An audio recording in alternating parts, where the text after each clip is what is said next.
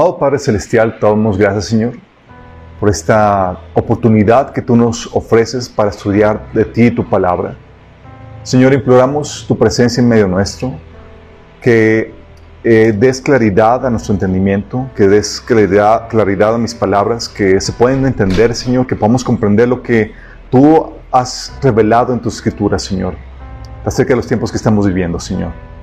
Te pedimos, Padre, que, que te manifiestes, Señor, medio nuestro, que toques nuestros corazones, que hables a través de mí, que cubras cualquier deficiencia, Padre. En el nombre de Jesús. Amén. Ok, vamos a ver el, eh, todo el cronograma, todo el plan de Dios eh, de, la profecía. Y saliendo de aquí vamos a ver cuándo regresa Jesús exactamente. Herejía, nadie sabe el día de la hora. Ok, vamos a, ver, vamos a ver qué anda con eso. Pero vamos a comenzar leyendo el Daniel. Ah, Este estudio se basa en, en, la, en Daniel capítulo 9. y vamos a, a, leer esto, ¿sí? Um, es Daniel capítulo 9. Déjame darte el contexto, ¿sí? Daniel capítulo 9, te encuentras a Daniel que estaba leyendo eh, estaba teniendo su tiempo devocional, poniéndonos el ejemplo muchos. Estaba leyendo, le tocó en su tiempo devocional leer el profeta Jeremías. Y estaba leyendo y estaba viendo que, de acuerdo a la profecía de Jeremías, la desolación destinada al pueblo de Israel en su tiempo de cautividad, porque estaba viviendo en, la tierra de, pueblo de Israel estaba viviendo en la, en, en la tierra prometida, donde Dios le había asignado ese lugar, pero por su rebelión, por su idolatría, llegó a Babilonia y los llevó al destierro, vivir eh, en, tierras de Babilonia. Y Daniel fue uno de los cautivos. ¿Y qué fue lo que sucedió? Fue que eh, fue uno de los cautivos y Daniel ahí, Dios lo llevó a prosperar, a ser mano derecha de, Nabucodonosor. Y gracias a, Daniel, si pueden pasar acá a este lado, chicos, hay todavía asientos. Y gracias a Daniel, ¿qué creen? Gracias a Daniel, eh, seguramente se convirtió. ¿Te imaginas? Vamos a ver a Nabucodonosor en el cielo. ¿Se imaginan eso? ¡Nabu! Sí. Bueno, Daniel estaba aquí teniendo su tiempo devocional y le tocó leer el libro de Jeremías y se dio cuenta que ese tiempo de cautividad bajo el dominio de Babilonia iba a durar nada más 70 años. Entonces él checa, ve el pasaje y dice, 70 años, hace las cuentas y dice, es el tiempo y se emociona y empieza a orar, Daniel, para que el Señor traiga la restauración del pueblo de Israel. Imagínate la, la, el tiempo ahí. Entonces empieza a orar los primeros versículos del versículo del 4 en adelante. Es Daniel orando, confesando los pecados y pidiendo, Señor, que tenga misericordia y que traiga este tiempo de restauración para el pueblo de Israel. Y en eso, este, por eso se le conoce como la oración interrumpida de Daniel. Dice versículo 20. Yo seguí, dice, yo seguí orando y confesando mi pecado y el pecado de mi pueblo, rogándole al Señor, mi Dios, por Jerusalén, su monte santo. Mientras oraba, Gabriel, a quien había visto en la visión anterior, se me acercó con rapidez a la hora del sacrificio vespertino. Él me explicó, Daniel, he venido hasta aquí para darte percepción y entendimiento. Y en cuanto comenzaste a orar, se dio una orden y ahora estoy aquí para decírtela porque eres muy precioso para Dios. En la, versión Reina Valera, en la nueva versión internacional dice que eres muy amado para Dios. Imagínate. ¿Quién era, quién fue el otro discípulo amado? ¿Quién se fue? Juan. Y se fue a Daniel era el, el, también muy amado y se le reveló cuestiones de profecías del fin. Y el Daniel, digo, y a, Juan, Apocalipsis. Órale, chicos. Entonces, estaba muy interesante. Ok, bueno, se hicieron. Entonces llega, dice, eh, ¿En qué versículo me quedé? Uh, ah, le explicó, Daniel, he venido hasta aquí, versículo 22, para darte percepción y entendimiento. En cuanto comenzaste a orar, se dio una orden y, estoy, y ahora estoy aquí para decírtela, porque eres muy precioso para Dios. Presta mucha atención para que puedas entender el significado de la visión. Y empieza a revelarle. Pongan mucha atención. Dice, un periodo de 70 conjuntos de 7 se ha decretado para tu pueblo y tu ciudad santa, para poner fin a la rebelión, para terminar con su pecado, para obtener perdón por la culpa, para traer justicia eterna, para confirmar la visión profética y para ungir el lugar santísimo. Ok, ¿entendieron chicos? Vamos a desmenuzar eso. Ahora entiende escucha y entiende. Pasarán siete conjuntos de siete más 62 conjuntos de siete, desde el momento en que se dé la orden de reconstruir Jerusalén hasta que venga un gobernante, el ungido. Jerusalén será reconstruida en calles, con calles y fuertes defensas, a pesar de los tiempos peligrosos. Después de este periodo de 62 conjuntos de siete, matarán al ungido, al Mesías, sin que parezca haber logrado nada. Surgirá un gobernante cuyos ejércitos destruirán la ciudad y el templo. El fin llegará con inundación, guerra y la miseria que acarrea está decretada desde, desde ese momento hasta el fin. Versículo 27. El gobernante firmará un tratado con el pueblo por un periodo de conjunto de siete, pero al cumplirse la mitad de este tiempo, pondrá fin a los sacrificios y las ofrendas. Como punto culminante de todos sus terribles actos, colocará un objeto sacrílego que causa profanación, hasta que el destino decretado para este profanador finalmente caiga sobre él. Ok, ¿entendieron chicos? Vamos a analizarlo. Esto está muy emocionante. Ya me emocioné. Ok. Todo está en el bosquejo. Hay un bosquejo donde hablamos acerca de esto. Y vamos a analizar esto por partes. ¿Sí? Entonces aquí lo que hace, lo que hace, además para darte un, eh, el resumen de esto, porque vamos entendiendo, el, ángel Gabriel se le aparece en medio de la oración y le dice, es que hay un conjunto de 77, en la versión Reina Valera dice semanas, Sí, Reina Valera y otras versiones dice semanas. Porque hay semanas, porque semanas es un periodo de siete. Pueden ser semanas de días, pueden ser semanas de años, pueden ser semanas de meses. Sí. Y aquí en las versiones más contemporáneas ponen, por, eso para aclarar eso conjunto de siete, para aclarar que puede ser un tiempo que no está especificando si son años, meses o etcétera. Pero sabemos que son años. Sí, sabemos que son años. Y, y aquí empieza la a, decir que al final de los 70 conjuntos de siete, que son 490 años, se va, está decretado para expiar el pecado de Israel y establecer la justicia eterna, perfecta. Sellar la, la visión y la profecía. O sea, ya para cuando, prácticamente estamos hablando para cuando venga el Mesías. ¿Vamos? Ok, vamos a analizar esto. Ya sé quién entra las grafiquitas, porque me interesa que lo entiendan. Quiero que nos enfoquemos en tres versículos que son muy claves. Del versículo de, eh, del capítulo 9, versículo 25, 26 y 27. ¿Sí? Dice aquí, siete conjuntos de 60, de siete, conjuntos de siete más 62 conjuntos de siete, desde el momento en que se dé la orden de reconstruir Jerusalén hasta que venga un gobernante, el Mesías, el ungido. ¿Sale? Vamos a ver. Esa es la línea de tiempo. ¿Vamos? Dice que desde la orden de reedificar Jerusalén, esa sabemos cuándo fue dada.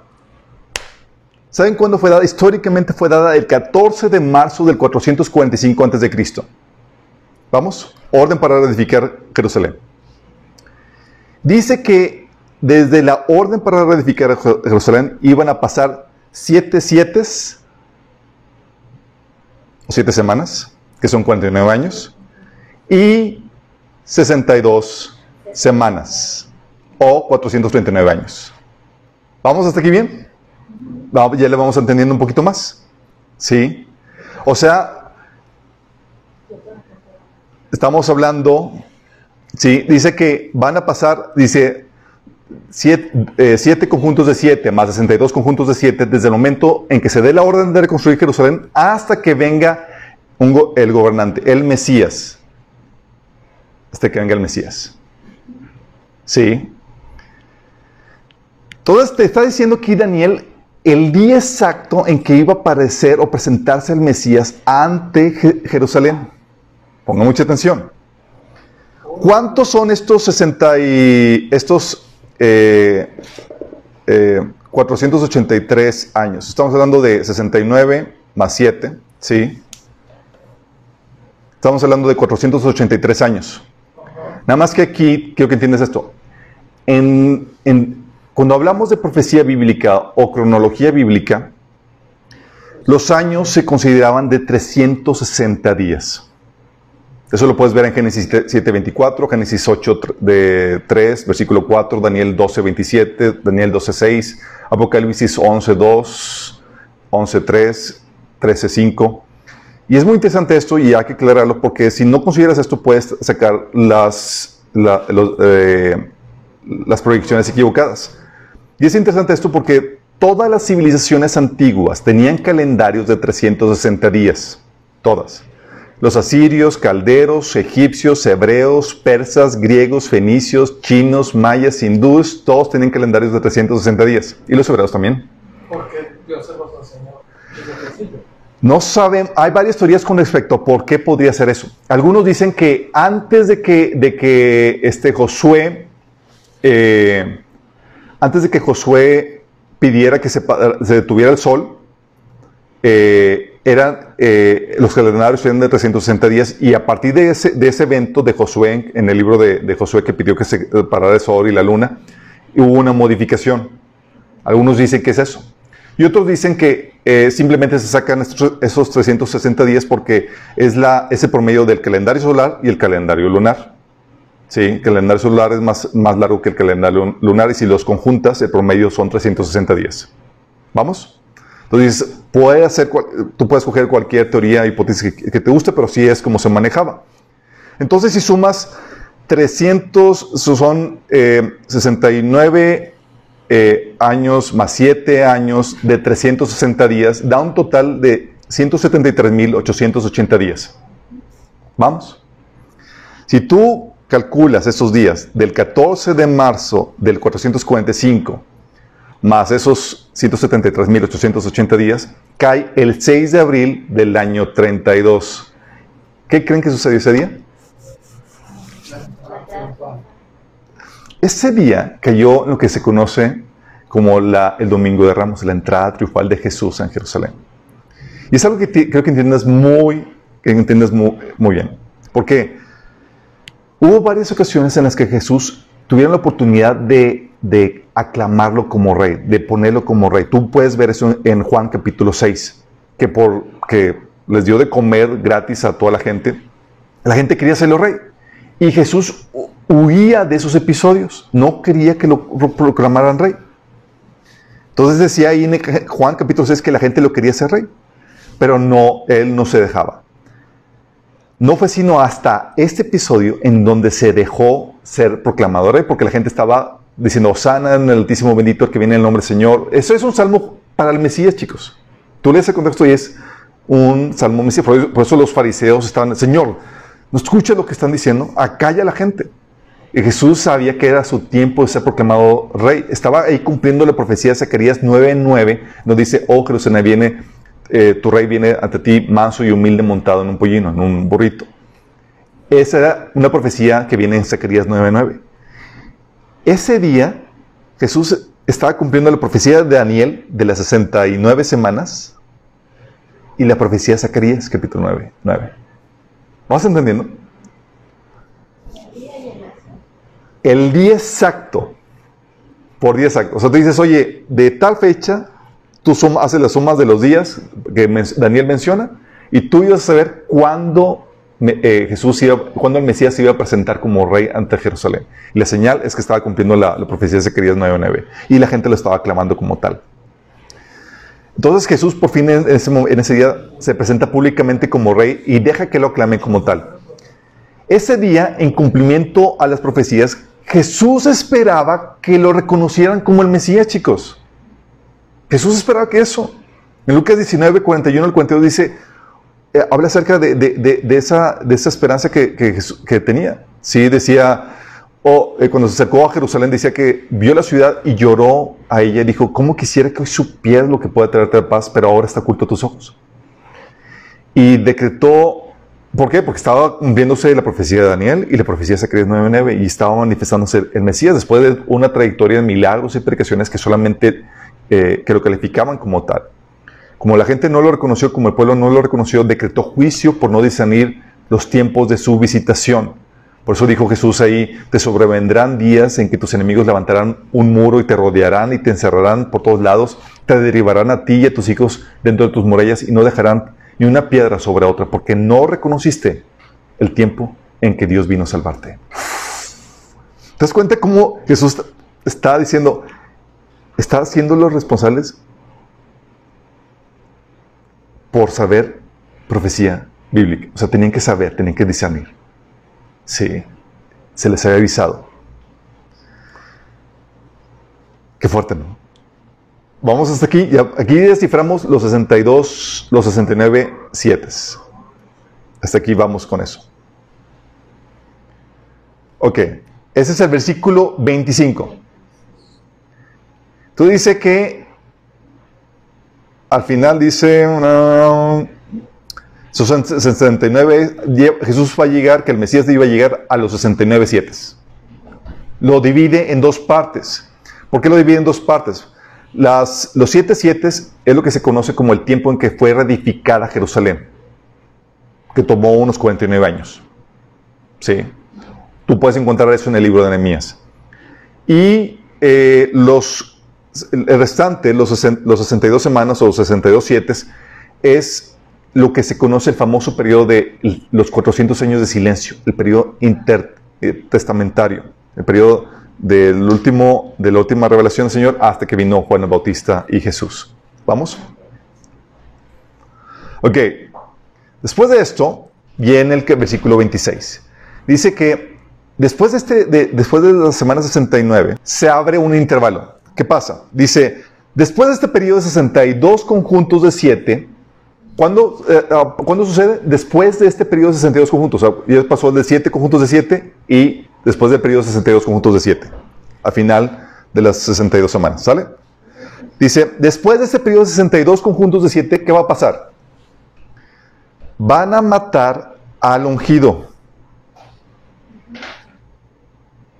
Sin que parezca haber logrado nada. Y surgirá un gobernante cuyos ejércitos destruirán la ciudad y el templo. ¿Vamos? ¿Cuándo sucede esto? después de, las 62 semanas. Es decir, al final de las 69. No está hablando de la última semana, chicos. La última semana está pendiente. La último conjunto está hablando, es, termina las 62 semanas y sucede eso eh, al final de las, 60, de las 69 semanas. Entonces, es después de las 62 conjuntos de 7 pero antes del último conjunto de siete que comienza cuando el gobernante firma un tratado con el pueblo. Si vamos viendo que es en el Inter, es lo que está diciendo el versículo, dice después de los 62, pero todavía no estoy hablando de la última semana. Está diciendo, al final de las 62 semanas se le quita la vida al Mesías y eh, destruyen el templo y la ciudad. Ok, pero todavía no comienza, todavía no menciona cuándo comienza la última semana. La última semana viene en el siguiente versículo cuando dice que comienza cuando un gobernante que va a venir firma un tratado con el pueblo. ¿Vamos? Entonces, es, Entonces aquí se profetiza la muerte de Cristo, que se le quita la vida después de las 62 semanas. Y se cumplió en el año 32 después de Cristo. Y luego menciona que los ejércitos de un gobernante que vendrá destruirán, destruyen la ciudad y el santuario. Fíjate aquí, hace una referencia de los ejércitos presentes de un gobernante que va a venir futuro. ¿Sí? Y eso se cumplió. ¿Cuándo, se, ¿Cuándo, fue destruido la ciudad y el templo? En el año 70. ¿Por quién fue destruido? Por el general Tito. Dice el ejército de un gobernante que vendrá. Sabemos que el ejército fueron ejércitos romanos. ¿Vamos? Y dice el ejército, que sabemos que es romano, de un gobernante que vendrá. Entonces sabemos que el gobernante que vendrá es de, eh, eh, eh, va a ser de, va a tener relación con este ejército. Por lo mismo sabemos que el anticristo tiene que surgir del imperio romano, porque sabemos que el ejército que destruyó a Jerusalén y al, el templo fue el ejército romano. El imperio romano estaba, era enorme, estaba la parte oriental y la parte occidental. Ahí estaban las dos, las dos, eh, las dos piernas del, imperio romano. Eh, entonces, ¿de dónde? Y es aquí donde, donde dices, oye, el imperio, el anticristo va a surgir del imperio romano. No sabemos, uno podría, eh, podría especular si va a salir de la de, la, de lo que es ahora Europa, pero también está la parte oriental. Acuérdense, era que la parte de, de Irak, de, eh, sí, de Irak, de, eh, eh, Israel y la parte de norte de África. Um, y eran, entonces podría, podría ser de la parte oriental, de la parte occidental, pero la Biblia, curiosamente, ¿sabes cómo le llaman al anticristo? Le llama el asirio. Le llama el asirio. Eso viene en Isaías 10, versículo 24 al 33 y Miqueas 5 del 5 al 6. De hecho, se sabe que el, los ejércitos del general Tito que estuvieron en Jerusalén eran de la, de la sección siria. Qué interesante, ¿no? Entonces aquí lo que hace es que menciona que después de las 62 semanas se presenta el Mesías, se le quita la vida, se destruye el templo y la ciudad. Y se abre un intervalo, un paréntesis, chicos. Un intervalo, así es. Este, es este, este intervalo entre la 69 semana y la 70, la 70 semana es un intervalo, es lo que eh, Isaías 61, del 1 al 2, se menciona cuando dice que Jesús empieza, ¿se acuerdan cuando se presentó ante el pueblo de, de, Israel en un, eh, y leyó el artículo de Isaías 61 en una sinagoga que dice que eh, el Señor está, el Espíritu de Dios está sobre mí por cuanto me ha ungido para liberar a los cautivos y empieza a hablar. Dice, y dice entre ese pasaje, anunciar el año del favor del Señor. Pero si tú lees Isaías, tú ves que Jesús se detuvo en una coma. Porque nada más se terminó y dice, ha venido a anunciar buenas nuevas y a anunciar el, el año del favor del Señor. En Isaías dice, y el día de venganza. Pero no dijo eso.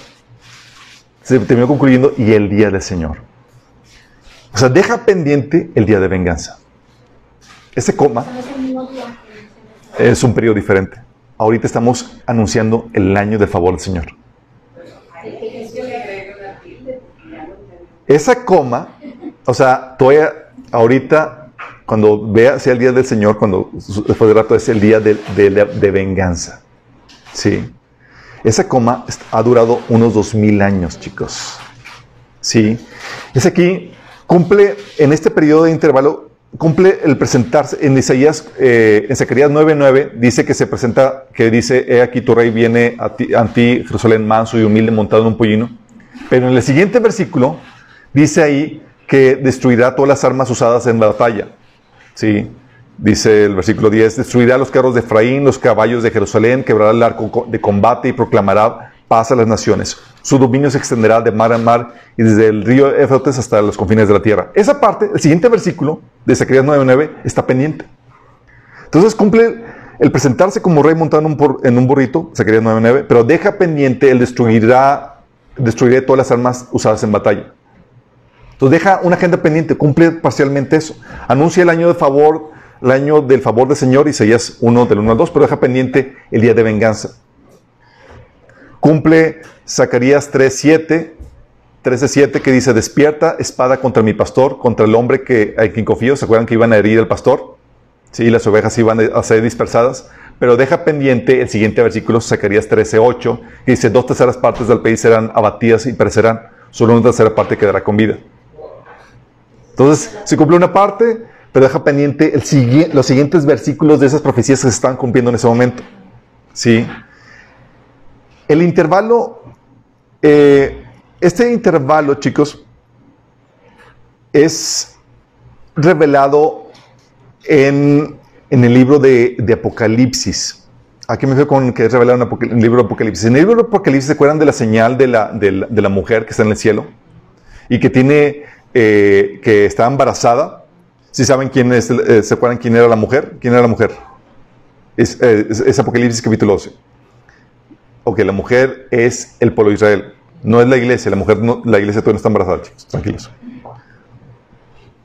Y de él dice que nace, nacería el, el, Mesías, ¿sí? Que iba a gobernar, un varón que iba a gobernar las, las, naciones con vara de hierro. ¿Vamos? Ok. Eh, acuérdense que Cristo, la Biblia te enseña que no es uno, sino es un cuerpo. ¿Ok? Entonces está, hablando, está refiriéndose a la venida del Mesías, juntamente con toda la iglesia. Y dice aquí, ahí en Apocalipsis 12, eh, del 5 a 6, que, que una vez que es llevado, a eh, que es llevado al cielo a la, iglesia o al, a este gobernante, al varón que va a gobernar, que el enfoque cambia a perseguir a la mujer. ¿Sí? Es, desaparece la iglesia y se aboca todo el enfoque a la mujer, al seguir por lo de Israel. ¿Sí? Este periodo, este intervalo, ah, es ese intervalo donde, que, donde se está gestando el nacimiento de la, de, la iglesia. ¿Sí? Porque mientras que todavía no se convierte en el último miembro de, que va a formar parte de la iglesia, todavía está la iglesia de nacimiento, por ponerlo de una forma. Este intervalo también es revelado en Oseas 3, del 4 al 5, que dice, Israel estará por mucho tiempo sin rey, ni príncipe, sin sacrificios, ni columnas sagradas, ni sacerdotes, ni siquiera ídolos. Oseas 3, del 4 al 5, menciona esto. O sea, lleva a Israel dos mil años sin príncipe, sin sacrificios porque ya no tienen templo, sin columnas sagradas y ni siquiera ídolos. O sea, ya ni siquiera para eso. ¿Cuándo sucedió? ¿Saben hasta cuándo se empezaron a, restaurar los sacrificios? ¿Alguien sabe? Ya empezaron a restaurarse. Apenas, ¿no? En diciembre. En diciembre del año pasado, chicos. Hace apenas seis, seis meses. Se empezaron a restaurar los sacrificios. ¿Te das cuenta? O sea, después de años, esta profecía de Oseas 3, de 4, 5, donde iba a estar mucho tiempo sin, sin rey, porque el, trono se quedó, el, el, el, reino de Israel quedó eh, destruido, ya no ha habido otro rey, ¿sí? Y sin sacrificios porque no ha habido templo ni, ni, ni la explosión para poder restaurarlos. Aquí se está restaurando y se restauró se comenzaron a realizar los sacrificios, al igual que en Nehemías. Antes de que se estableciera, se reconstruyera el templo, empezaron a realizar sacrificios. Y en Israel acaban de hacerlo permitieron eh, las, las, partes del santuario que se van a usar en el tercer templo y están reconstruidas y eh, las pusieron ahí eh, donde, está el muro de los lamentos y empezaron a, realizar los sacrificios en preparación para, para lo que va a ser el tercer templo. Imagínate. Hechos 15 del 13 al 18 dice, reconstruiré sus ruinas y la restauraré para que el resto de la humanidad busque al Señor, incluidos todos los gentiles, todos los que he llamado para que sean míos. Este periodo, eso de reconstrucción de Jerusalén todavía no está. Es un, es un lapso, ¿sí? Que todavía no se... Estamos en ese lapso en donde todavía no se cumple eso. Lucas 21, 24 dice, en este periodo es cuando descumple esto, dice, los matarán a espada, serán enviados cautivos a todas las naciones del mundo y Jerusalén será pisoteada por los gentiles hasta, hasta que el tiempo de los gentiles llegue a su fin. Ok, aquí dice que se iba a destruir el templo y la ciudad. Y dice que los matarán a espada. ¿A quienes? A los judíos que están en Jerusalén. Y serán llevados cautivos a todas las naciones del mundo. Aquí se lo conoce como la diáspora. ¿Sabes qué pasó en el año 70? El pueblo eh, eh, imperio romano los invadió y los dispersó por todo el mundo. Ya tenemos por eso judíos en todas partes.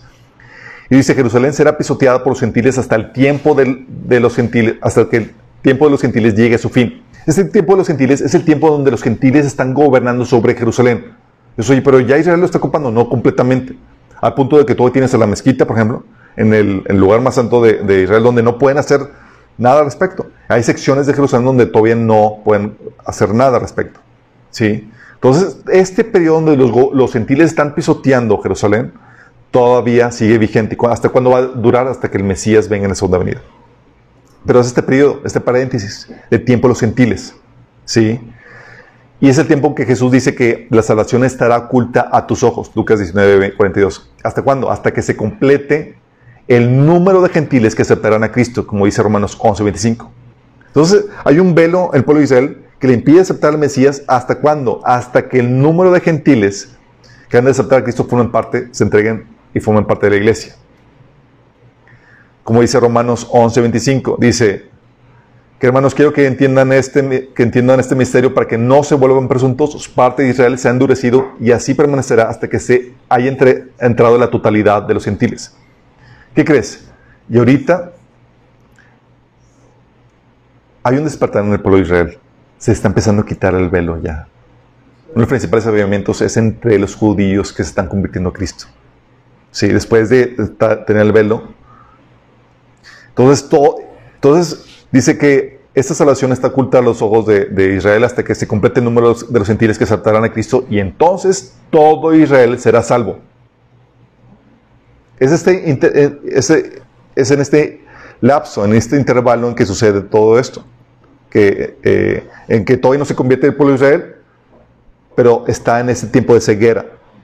Este es lo que se conoce como la era de la iglesia, en este lapso. ¿Vamos? Ese es ese paréntesis entre la, entre las 69 semanas y las, 70 la semana 70. 70 tuaba, sí, como le llaman. La, entre las semanas 70. Aquí es donde se manifiesta o surge ese surgimiento de la iglesia que se mantuvo en secreto en el viejo antiguo. Estaba profetizado, pero no se entendía. Y tú ves los pasajes, ah, pues aquí estaba, pero la gente no entendía, estaba, era un secreto en plena vista. Eh, Jesús habló de la iglesia en Mateo 13, 34, Efesios 3, del 5 al 9. Pablo también habla acerca de esto, que era un secreto que se mantuvo, en donde Dios iba a formar un cuerpo, un pueblo, que sería la extensión de Cristo. Cristo es una persona, pero no, son muchas personas que van a ser la extensión de Cristo. Eh, 1 Corintios capítulo 12 dice que Cristo no es uno, sino son muchos. Dices, órale. Y tú eres parte del cuerpo de Cristo. Por eso profecías mesiánicas donde dice que el Mesías se iba a gobernar con barra de hierro. ¿A quién creen también que se les promete? A nosotros. Jesús dijo que al que venciere nos iba a dar autoridad sobre naciones para gobernarlas con vara de hierro. Dices, ¿cómo Señor? ¿Pero eso es una profecía mesiánica? Sí, pero todo esto es extensión de mía. ¿Vamos? Entonces Jesús está hablando de, ese cuerpo de Cristo, de ese nuevo eh, pueblo, eso, eh, que es diferente al pueblo de Israel y es diferente a los gentiles, chicos. Son diferentes. Esta es una nueva figura, donde aquí en la iglesia se identifica porque el Espíritu está dentro de cada creyente, ¿sí? donde va a ser llevada con Cristo en el rapto, como Jesús dijo que si, si les preparara el lugar, entonces vendré a ustedes y los llevaré conmigo. O como viene en 1 Corintios 15 del 50 al 58, donde vamos a ser llevados al sonar de la trompeta. Es aquí donde se habla de, es, la conformación de un nuevo hombre hecho la imagen de, Cristo, Efesios 2.15, Apocalipsis 12.5. y se distingue de entre los judíos y los gentiles en varias formas. No somos los gentiles, no somos parte del cuerpo de Cristo, pero tampoco somos el pueblo de Israel. ¿En qué sentido somos diferentes? Somos diferentes en el sentido de que... Ok, déjame explicarte. Eso lo vamos a ver más adelante, pero te adelanto. Nos convertimos, la iglesia es la élite gobernante. Al pueblo de Israel no se, se le prometió la tierra prometida, ¿vamos? Pero es al linaje de Israel, al linaje de, David al que se le promete el reino. ¿Estamos conscientes? Que va a gobernar. ¿Sobre quién? Sobre el pueblo de Israel. Y al estar ser tú una extensión de Cristo, tú eres, tú, tú estás injetado dentro de, de, Israel, pero entre la élite gobernante. Por eso a los a los discípulos de, Jesús que eran de diferentes tribus, se le prometió que iban a sentarse con él para reinar a las tribus de Israel. Pero ¿cómo, Señor? Porque en Cristo ya eres injertado, ya no hay judío ni gentil ni nada, sino que eres de, Cristo. Y Jesús era del linaje de David y del linaje de Abraham. Y Él es el que recibe todas las promesas. Entonces, nosotros somos la élite gobernante, somos los que vamos a gobernar. ¿Sí? ¿Sobre quiénes? Sobre el pueblo de Israel y sobre las demás naciones. ¿Vamos? Entonces, en ese sentido, Sí, somos una extensión del pueblo de Israel, pero somos la élite gobernante. En eso se distingue de no somos tal cual el pueblo de Israel. Obviamente, para que surgiera la iglesia, había, que, había ciertos requisitos que se tenían que cumplir antes. Uno, tenía que haberse llevado a cabo la expiación por nuestros pecados, Mateo 16, del 18 al 21. Y también tuvo que haberse llevado, llevado a cabo la resurrección, Efesios 1, del 20 al 23. Y la ascensión, que es Efesios 4, del 7 al 11, que es cuando Jesús eh, da dones espirituales a la iglesia. ¿sí? Entonces estamos en esta era de la iglesia, es un paréntesis, pero fíjate en esto, es un paréntesis en el calendario o en el reloj profético o en la agenda que Dios tiene para quién? Para el pueblo de Israel. La iglesia es un paréntesis nada más. ¿Vamos entendiendo? O sea, no somos el centro del... No somos el... exactamente, no somos el centro, somos solamente un paréntesis.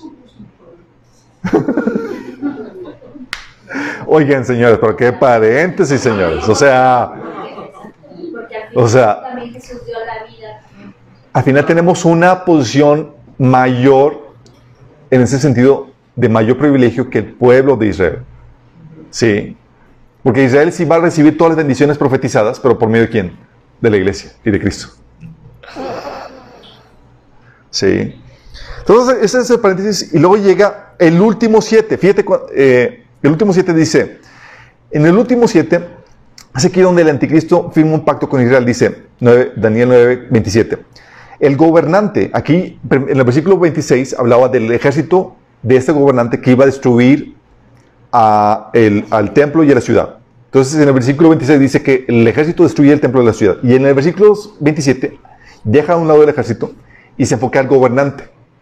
Dice, el gobernante firmará un tratado con el pueblo por un periodo de un conjunto de siete. Siete años. Gobernante. Este gobernante, chicos, es el anticristo.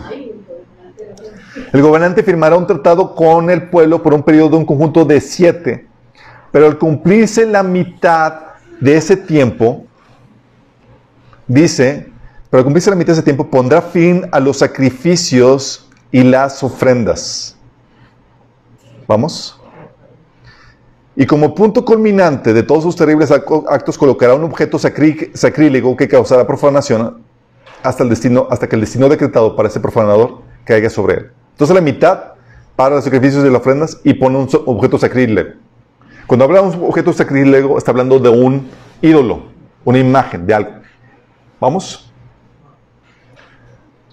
Sucede la mitad. ¿Sí? Vamos a ver es. Bueno, esta última semana, estos últimos siete años, es, lo que se conoce como el día de venganza. Isaías 61, 2 es la, lo que sucede después de la coma. Hoy estamos en el año agradable que ha durado dos mil años. Y este es el día de venganza, lo que se conoce como el día del Señor, donde empieza Dios a derramar sus juicios sobre la tierra. ¿Sí? Pregunta, ¿cuándo comienzan los siete años de este periodo de tribulación? ¿Dónde es el día de venganza de Dios? No, ¿ven aquí el rapto? No, no, sucede el rapto. ¿Cuándo? Y mi bello esposo decimos, ¿cuándo sucede? ¿Cuándo sucede, chicos?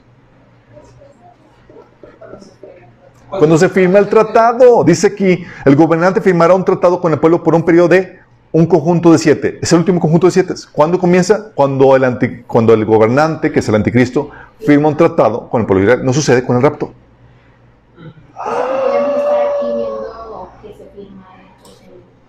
No. Lo dice entonces, es el día de venganza, dura siete años y comienza cuando el anticristo firma un tratado con el pueblo de Israel. Eso es muy importante. No comienza con el rapto, comienza cuando el anticristo firma un tratado con el pueblo de Israel. Y aquí hay una referencia, un contexto histórico, donde eh, Daniel capítulo 11, si mal no recuerdo, habla acerca, empieza a hablar de un tipo de anticristo que es Antíoco IV Epífanes, que era un gobernante griego asirio, de hecho, griego asirio, del área siria. En el año que estuvo entre el año 175 y 164 antes de Cristo. Y este gobernante, que era un tipo de anticristo, que viene en Daniel capítulo 11, habla acerca de él, pone pena capital al que leyera la, el Torah, la Biblia. Pena capital, imagínate. Sacrificó un cerdo en el altar. Erigió un altar de Zeus, que era una, pues, una abominación desoladora. No era desoladora, era una abominación. Sí. Y fue ahí cuando sucedió la revuelta de los maquiaveos. Cuando, y esa revuelta exitosa de los maquiaveos, donde restauraron y, purificaron el templo, es, la celebración del Hanukkah. ¿Sale? es en, diciembre. Fueron tres años que duró la guerra para vencer a los romanos en ese tiempo y edificaron el, eh, el, el templo lo, lo, lo o lo restauraron el 25 de, de Kislev, que es el- un, un- mes eh, griego. Y ese es el- de ahí se celebra la, vino la celebración del, del Hanukkah. En, de hecho, Jesús celebró el Hanukkah, y tú puedes ver de eso en Juan capítulo 10, versículo 22. ¿Ok? Este es el día de venganza donde... ah, eh, te lo platico eso porque va a ser es- este tipo de... Este Antíoco 4 Epifa- eh, Epífanes es un tipo de anticristo. Tú lees Daniel capítulo 11 que se refiere a él, luego se salta para referirse al anticristo porque es una derivación de él. Bueno, la parte pacífica de este trato, de este pacto que hace el anticristo con el pueblo de Israel, dura solo la mitad, tres años y medio. Pero él se siente seguro, te- pues celebramos un pacto, ¿sí? Dice Daniel 9:27, el gobernante firmará un tratado con el pueblo de Israel por un periodo de un conjunto, conjunto siete. Si la primera parte de eso suena todo maravilla. Esta primera parte es de la que habla Apocalipsis 11:3, que es cuando aparecen los dos testigos. Dice, daré poder a mis dos testigos y ellos vestirán de tela áspera y profetizarán durante esos 1260 días. ¿Sabes cuántos son 1260 días? 3.5 años. En esta primera mitad, chicos, Aparecen los dos. aparecen los dos testigos. ¿Vamos? Y esos dos testigos es eh, eh, en, ese, en, en la parte pacífica, ¿sí? En donde se desata también la guerra del anticristo contra el resto de los descendientes de la mujer. ¿Quiénes son el resto de los descendientes? Los gentiles creyentes en Cristo que se quedan en la tribulación, que dice Apocalipsis 12:7. Se fue a hacer guerra contra el resto de los descendientes, los cuales ah, obedecen los mandamientos de Dios y se mantienen fieles al testimonio de Jesús. Fíjate cuán importante es el fieles al testimonio, o sea, la palabra de Dios. ¿Sí? Entonces, a mitad de dicho pacto, el anticristo lo rompe, pone un objeto sacrílego y empieza lo que se conoce como el último holocausto. Entonces, durante la primera parte están ofreciendo los, los judíos sacrificios en el tercer templo. Ya construido. ¿Cuándo se construyó?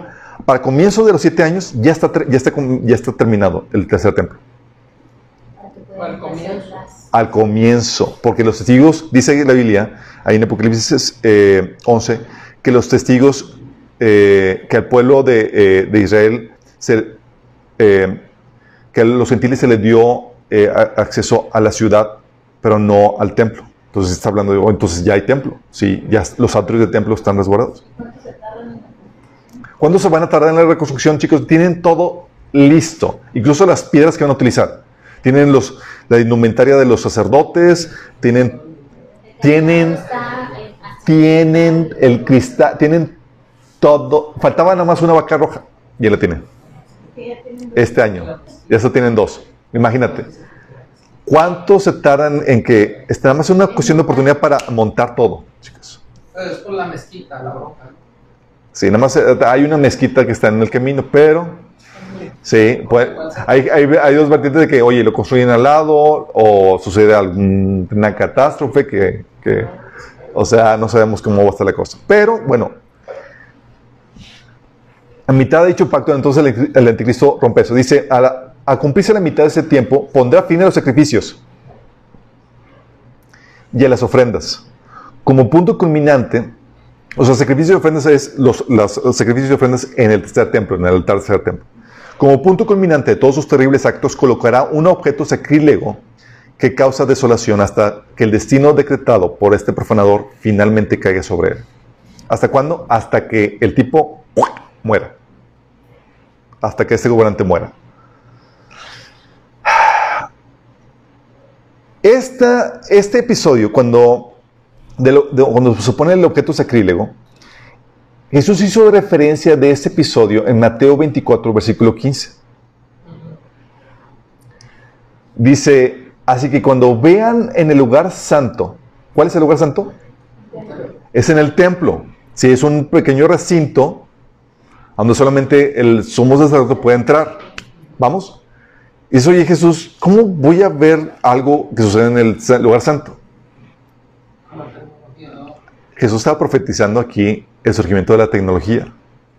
Se iba a televisar, chicos. Porque Jesús dice, así cuando vean en el lugar santo el horrible sacrilegio del que habló el profeta Daniel, el que le entienda, los que estén en Judea huyen a las montañas.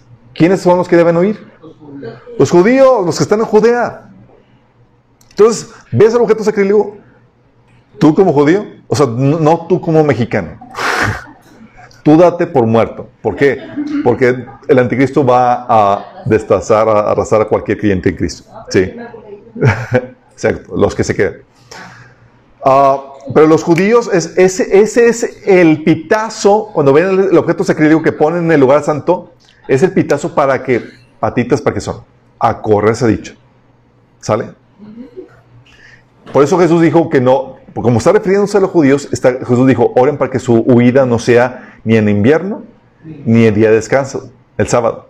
Porque está hablando a quién? A los judíos. Sí.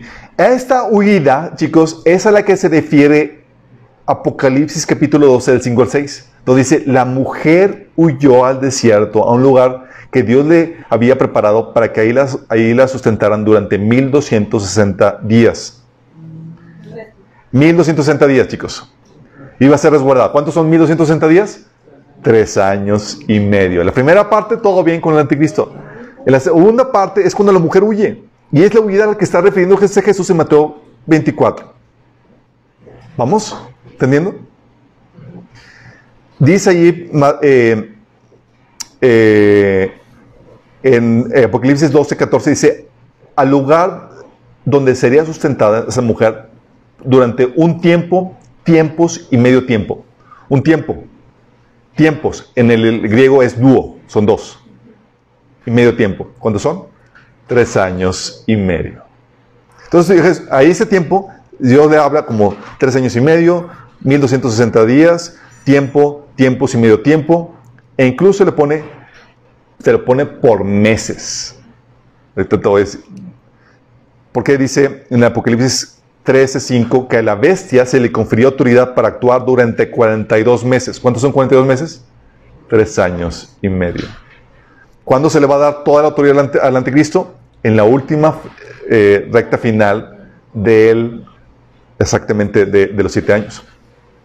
Es cuando, porque en la primera parte gobierna con diez reyes, dice la Biblia. hablando años de, o sea, 365 días. 360 días. 360, bueno, son años proféticos en ese sentido. Entonces dice, que estos tres, estos tres últimos años, chicos, es donde que se le conoce como la gran tribulación. Mateo 24, 21 dice, porque habrá una gran tribulación como la que no ha habido desde el principio del mundo hasta ahora ni habrá jamás. Estos últimos tres años y medio, chicos, son la gran tribulación. Oye, los primeros son tribulación. es Tribulación, primeros tres años. Y gran tribulación, últimos tres años y medio. ¿Vamos? Dice, habrá un, periodo de Daniel 9, 12, 1 habla a esta, gran tribulación, se refiere a esto en Daniel 12, 1. Dice, habrá un periodo de angustia como no lo ha habido jamás desde que las naciones existen. Daniel está hablando de esto, no Jesús. Sí, Jesús nada más está, está haciendo eco a la profecía de Daniel. Amós 9, 10 te dice qué va a pasar en este periodo. Dice, morirán a filo de espada todos los pecadores de mi pueblo, todos los que dicen, no nos alcanzará la calamidad, jamás se nos acercará. Porque gran parte del pueblo, pensando que haciendo un pacto con este falso Mesías, sí iban a salvar al pellejo. Pero no estaban a cuentas con Dios, aceptaron al anticristo. Dice aquí, todos estos van a morir a filo de espada, porque el anticristo los va a traicionar. Y los da. ¿Cuántos van a morir? Zacarías 13 del 8-9 habla acerca de eso dos tercios de los habitantes del país serán cortados y morirán. Dos tercios, chicos. Dice el Señor. Pero quedará un tercio del país. Eh, durante el holocausto de Hitler murió uno de cada tres judíos. Este, en este holocausto, último holocausto por el anticristo van a morir dos de cada tres judíos. ¿Sí? ¿Vamos? Los, el remanente que quede todo ese remanente que quede va a ser salvo. Se va a convertir en Mesías. Jeremías 37 dice, en toda la historia, es lo que dice Jeremías 37, en toda la historia nunca ha habido un tiempo de terror como este. Imagínate cómo va a estar. Si piensas que lo de Hitler fue tiempo de terror, con la persecución, campos de concentración, ese eh, fue un juego de niños. Comparado con lo que viene. En toda la historia nunca ha habido un tiempo de terror como este. Será un tiempo de angustia para mi pueblo Israel, pero al final será salvo. o sea, angustia, pero hay esperanza. Al final va a ser salvo. Aunque sea uno de tres va a sobrevivir. Apocalipsis 13:5 dice que a la bestia se le confirió autoridad para actuar durante 42 meses. Estos 42 meses son los, tres últimos años de este pacto, de este periodo de siete años, donde el anticristo ya los, eh, los reyes, que, los otros reyes que formaban parte de este, de este, gobierno mundial le ceden toda la autoridad para que el anticristo haga lo que quiera a este falso Mesías. Dice Daniel 7:29, ellos quedarán bajo el dominio de ese rey por un tiempo, tiempos y medio tiempo. ¿Cuánto es? Tres años y medio.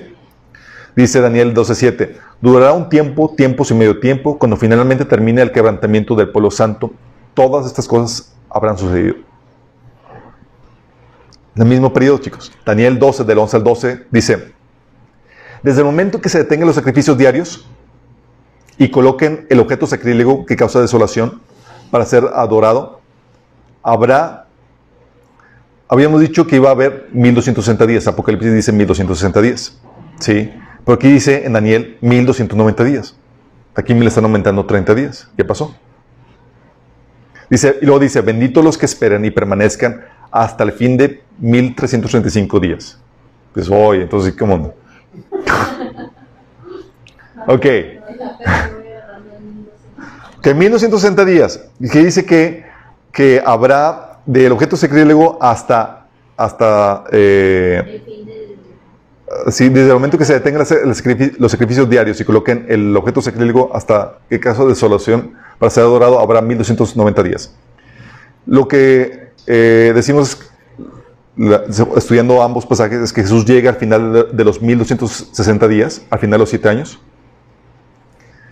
Y al final de los 1290 días, es decir, 30 días después, su gobierno es oficialmente instalado.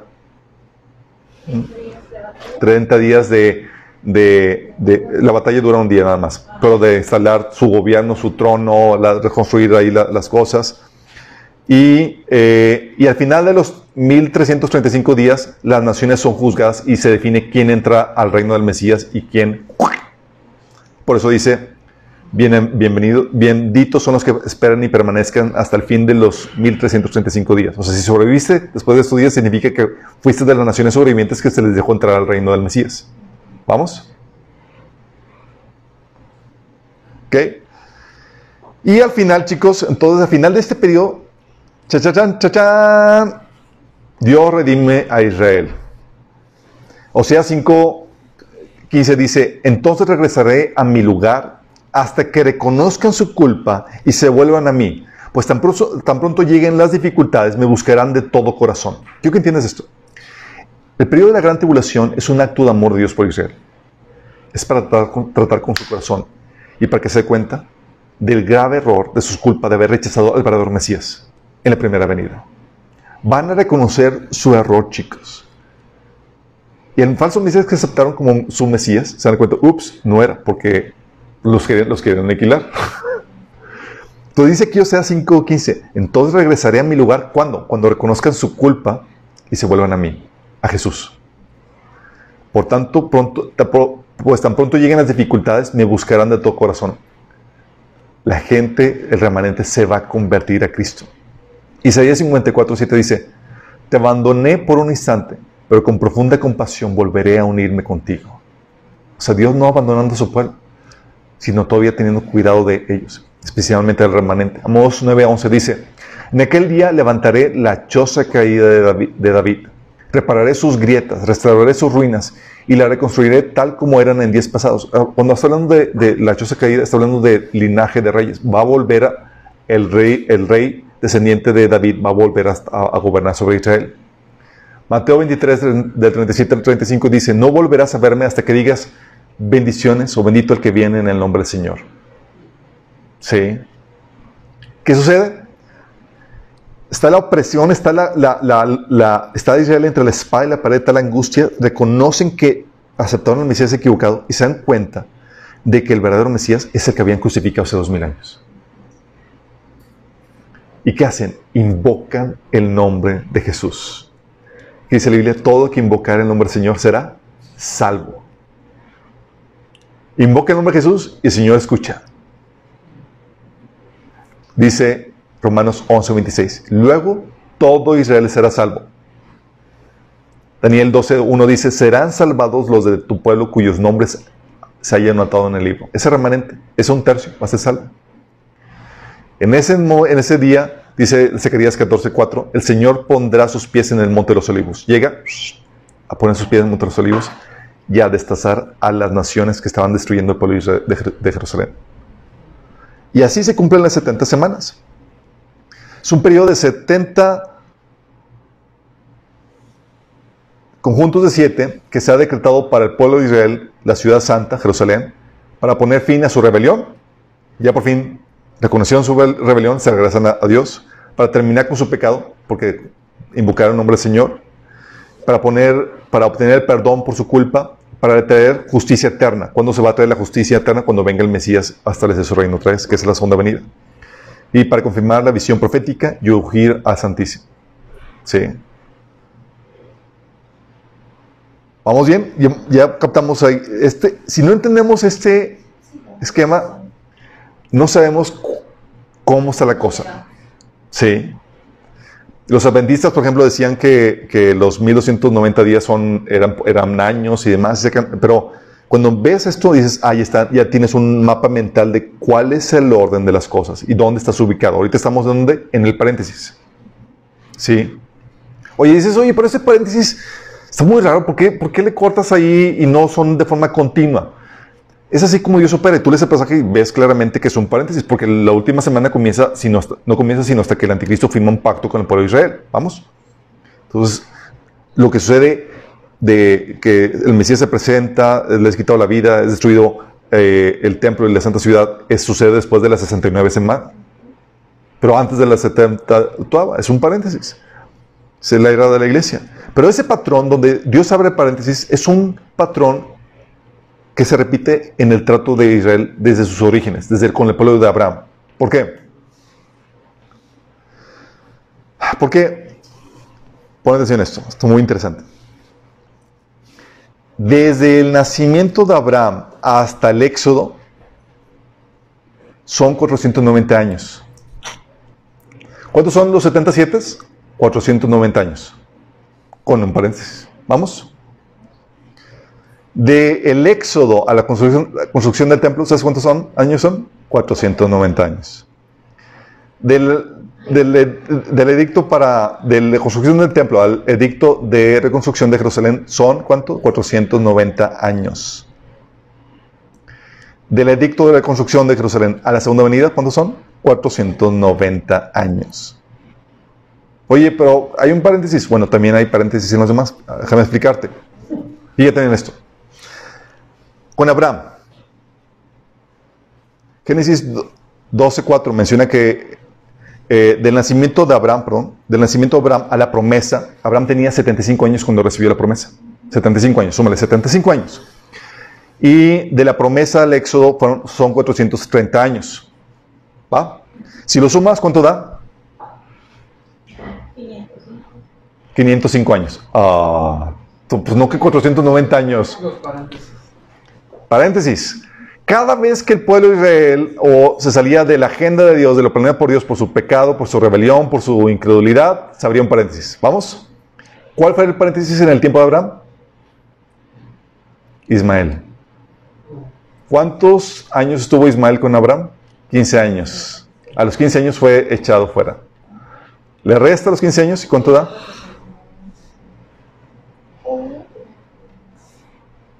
¿Vamos? O sea, se abría un paréntesis. A ver, te me desviaste aquí, no era lo que yo quería, hijito. Vamos, se abre el paréntesis hasta que volvemos a la agenda. ¿Sí? ¿Cuántos paréntesis ha abierto Dios en tu agenda?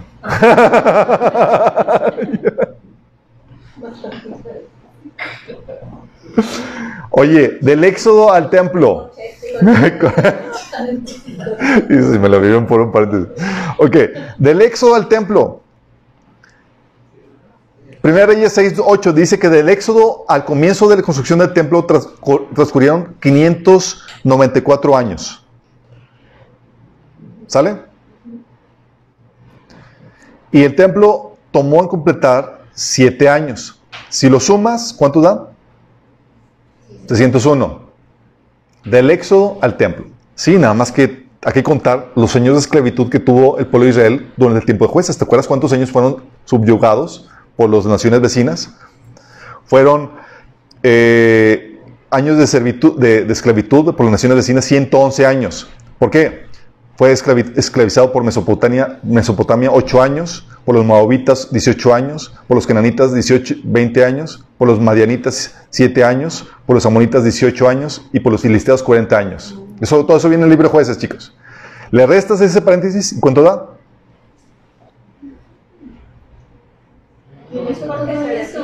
Porque se desvían. Cada vez que te desvías de la agenda de Dios, ok, chiquito, aquí te espero. Vamos a abrir un paréntesis. Pero mi agenda sigue. ¿Vamos?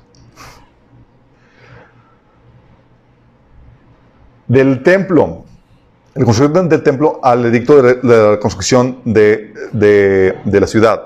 Sí, 400 años. El templo se terminó de ratificar en el, mil, en el 1005 a.C. La orden de reconstrucción de Jerusalén se, dio en el 445 a.C. Da un total de una diferencia de, de 560 años. ¿Qué paréntesis abrió entre, eh, el, entre el templo y, la reconstrucción? ¿Quién se acuerda? La cautividad de Babilonia. ¿Cuánto duró? 70 años, chicos, es básico. ¿Le resta 70 años? ¿Cuánto da? Qué spooky, ¿verdad?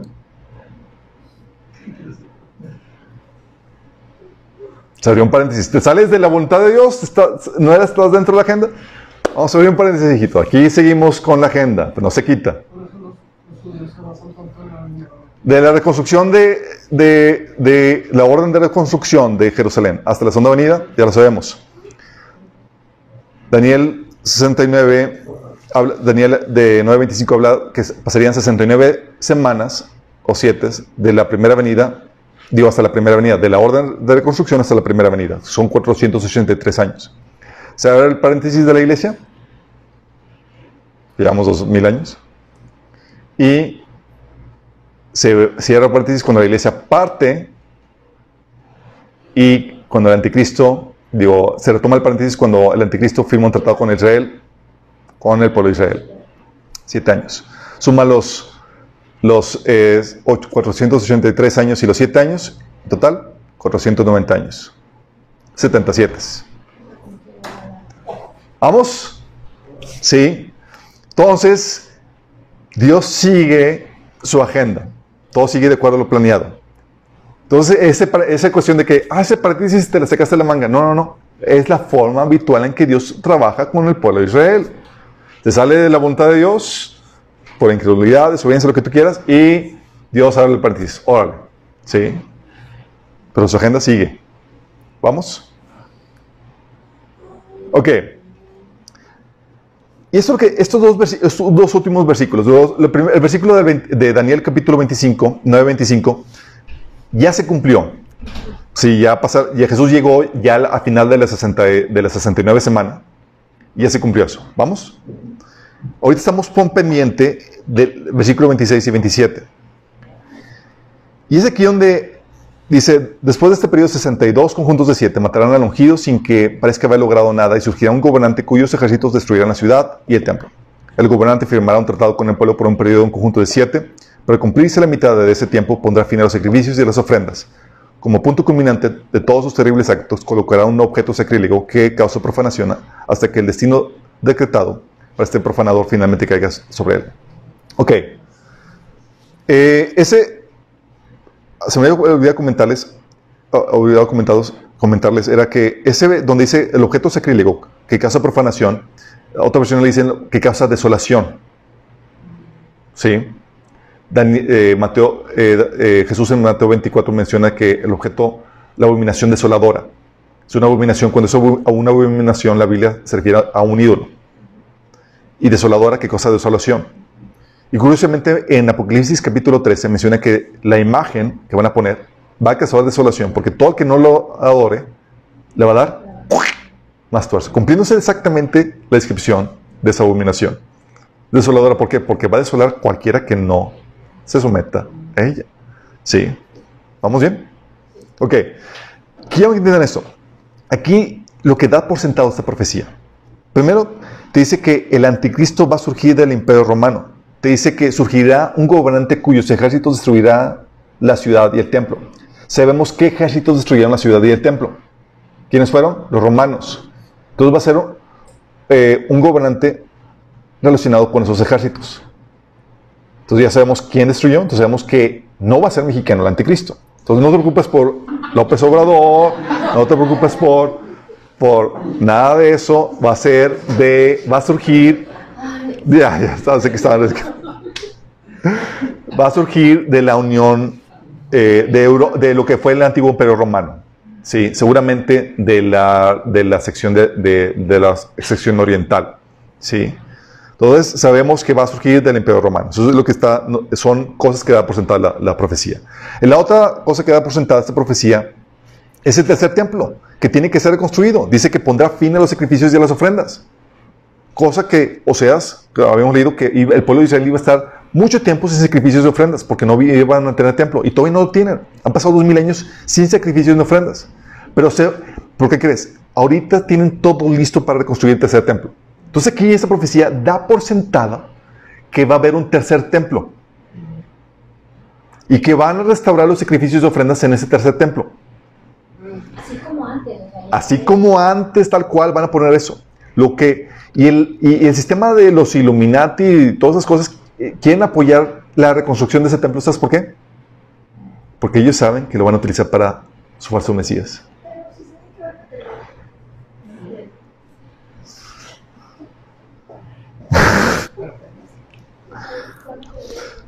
Entonces da por sentado la, la reconstrucción del tercer templo.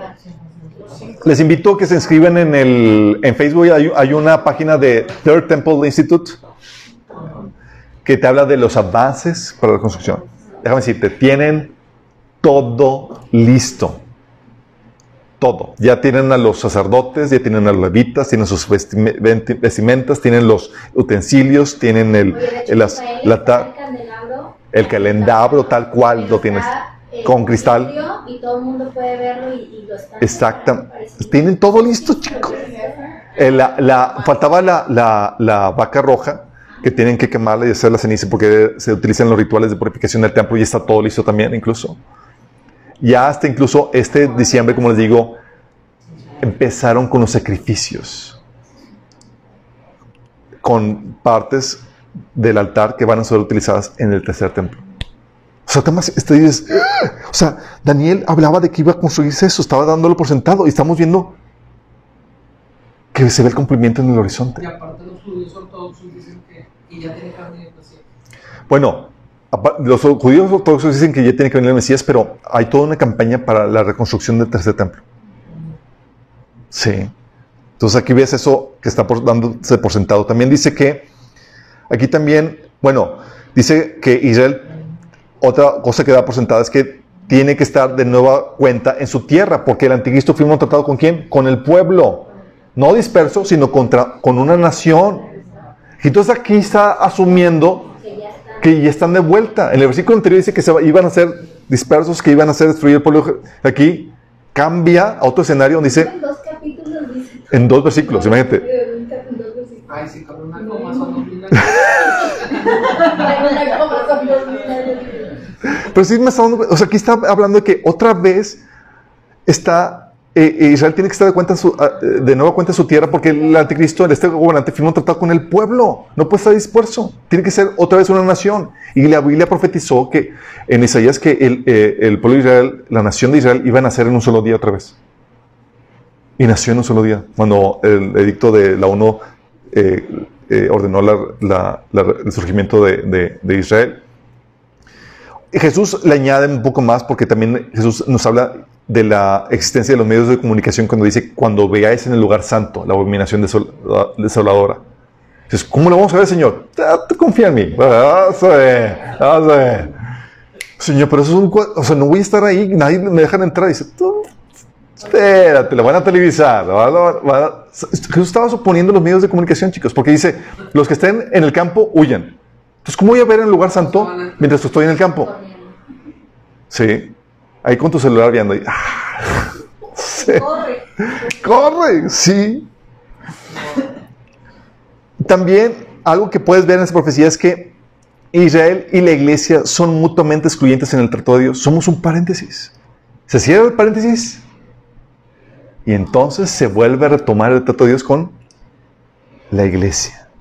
Sí, por eso dice Jesús, dice Pablo en Romanos 12:25 que, eh, que eh, ahorita el pueblo, el pueblo se le ha cegado el entendimiento, dice, hasta que se complete el número de gentiles que aceptarán a Cristo. Romanos 11:25. ¿Hasta cuándo? Hasta que se complete el número de gentiles que van a aceptar a Cristo, que van a formar parte de la iglesia en condiciones normales.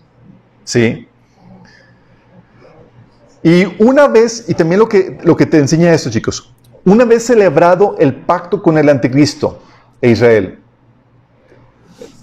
una vez celebrando este pacto del anticristo con Israel, ¿qué crees? Podemos saber con exactitud cuándo Jesús va a volver. ¿Cuándo va a volver? ¿Cuándo, cuándo, eh, le dan más tuerzo al anticristo, a este falso gobernante? Más tuerzo. Dice que causa, dice, como, como punto culminante de todos sus terribles actos, este falso, este gobernante colocará un objeto sacrílego que causa profanación hasta que el destino decretado para este profanador finalmente caiga sobre él. Es 1260 días. O sea, una vez, tú sabes que tú puedes saber con exactitud que una vez celebrado el pacto del, de- de- del, del anticristo con el pueblo de Israel, pones el reloj, Siete años. siete años, desde de 360 días. Al final de esos siete años se le quita la vida al anticristo. ¿Por quién? Por el Mesías, por Jesús, quien viene en Apocalipsis capítulo 19, dice que viene con todo el ejército, con toda la caballería, para, eh, para pelear contra el anticristo y quitarle la vida en ese día.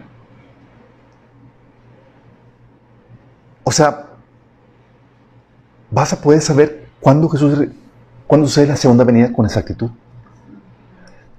Tal, tan predecible va a ser esta segunda venida que dice en Apocalipsis capítulo 16 que el anticristo se prepara y reúne los ejércitos de este mundo, los manda a llamar con tiempo. Y en Apocalipsis capítulo 19 dice que ya está listo el anticristo con todos los ejércitos del mundo para recibir al Mesías. ¿Por qué? Porque sabe. Porque aquí en este pasaje te está diciendo con exactitud cuándo Jesús regresa por segunda ocasión. Oye Alberto, pero ¿qué no se supone que nadie sabe el día ni la hora? Mateo 24, 36 habla acerca de eso, pero en cuanto al día y la hora, nadie lo sabe, ni siquiera los ángeles del cielo, ni el Hijo, sino solo el Padre. Hay dos partes de la, de la venida del Señor. Una parte sorpresa y otra predecible. Tienes que identificarlo, si no vas a, pensar que la, palabra se contradice. Platicando con esto, con esto con un hermano me decía, le decía, oye, pero, eh, que es sorpresa y, no va a haber rapto, va, va a ser hasta el final de la tribulación. Y entonces, ¿tú crees que la segunda venida del Señor, con todo su que para destruir al anticristo, va a ser sorpresa? Entonces, ¿cómo sabe el anticristo cuando, cuando que Jesús va a regresar al punto de que está listo para recibir a- al Mesías con todo el batallón, con todos los ejércitos, para pelear contra el que viene en el cielo? O sea, no se lo enseñó, Dios no, lo, no reveló el, día y la hora ni a los, ciel- los ángeles del cielo, ni al Hijo, pero sí al anticristo. ¿O cómo sale cosa? ¿Cómo sale cosa? La Biblia no se contradice, está hablando de dos eventos diferentes. Pero tú sabes que con esto tú, entiendes por qué el anticristo está listo. Él sabe cuándo va a llegar Jesús. Y te pone las fechas con, por días, 1260 días, te lo pone por meses, 42 meses, te lo pone por tiempos, medio tiempos y demás. Y si, quisiera, y si fuera necesario, te lo pondría en nanosegundos. ¿Por qué? Porque como va a ser el tiempo más difícil de mayor tribulación, tú estás contando el tiempo. O sea, necesito, o sea, hay esperanza. Ya sé casi, o sea, tú estás así con el alma de- entre la espada y la pared. Entonces, ¿no será sorpresa su venida? Sí, va a, haber, va a ser sorpresa, chicos. Hay una cuestión sorpresa que es el rapto. Que siempre pensamos en una avenida, en un solo. Es el rapto.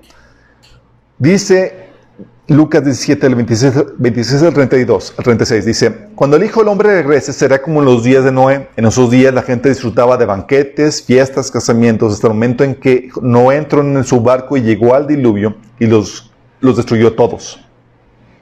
El mundo será como en los días de Lot, cuando las personas se ocupaban de sus quehaceres diarios, comían, bebían, compraban, vendían, cultivaban, edificaban, hasta la mañana que Lot salió de Sodoma. Entonces llovió fuego del cielo y azufre y ardiente y destruyó a todos. Sí, será todo como siempre hasta el día en que se manifieste el Hijo del Hombre.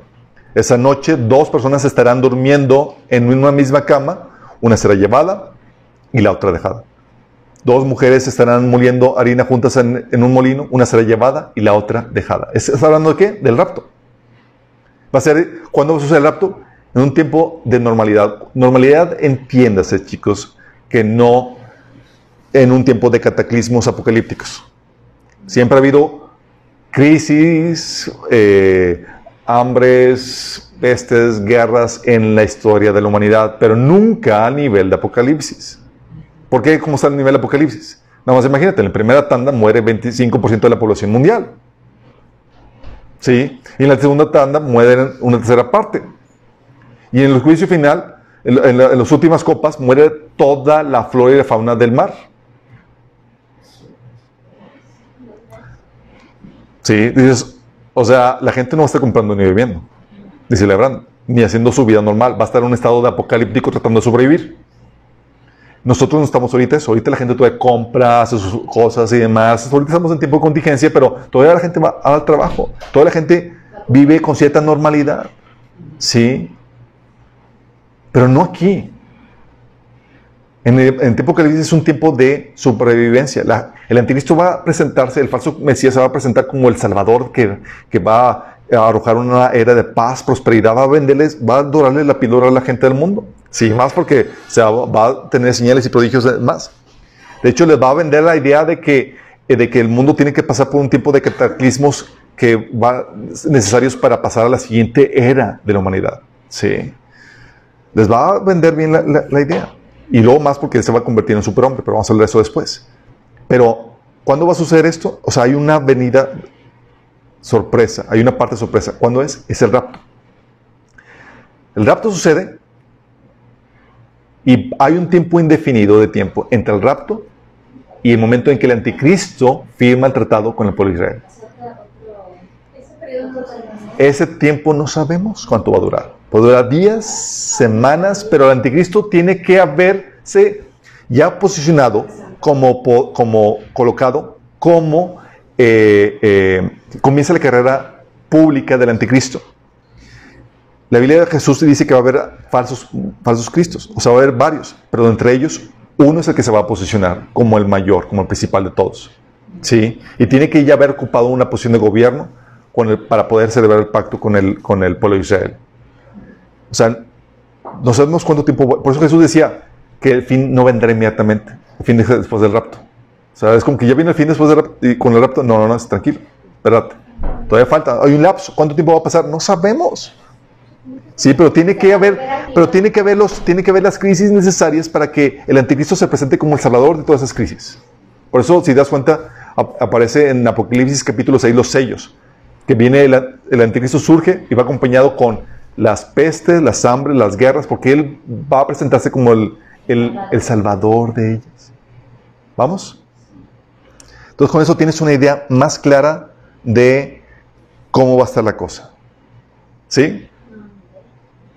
¿Ya tenemos alguna duda, algo que, que creen que se me haya pasado? ¿No? Ok, vamos a terminar con una oración. Amado Padre, damos gracias, Señor, porque tú nos das el panorama completo de tu agenda, Señor, porque tú se la revelaste a tu siervo Daniel, Señor, quien fue fiel a ti, Señor, y que te, te buscó de todo corazón, Padre. Damos también gracias porque tú nos has revelado estos secretos también a nosotros, que somos tus amados, Señor. Padre, te pedimos que tú nos ayudes a estar alerta, Señor, de este evento inesperado que es el rapto, Señor. Que podamos estar listos, Padre.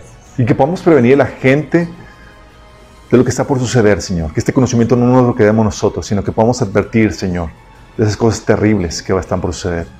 Gracias, Señor, por mostrar tu amor tan fiel para con el pueblo de Israel, Padre. Porque tú no lo dejas ni lo abandonas, sino al contrario, sigues tratando con ellos hasta cumplir tu agenda en sus vidas, Señor. Padre, te pedimos que, que tú sigas preparando eh, al pueblo de Israel que ha de ser salvo, Señor. Que ellos tengan para salvación, aquí no solamente en el pueblo de Israel, sino también a los gentiles que, que han de convertirse después de que suceda el rapto de la iglesia, Señor. Sé con ellos, Padre, en ese tiempo de dificultad. Te lo pedimos, Señor, en nombre de Jesús.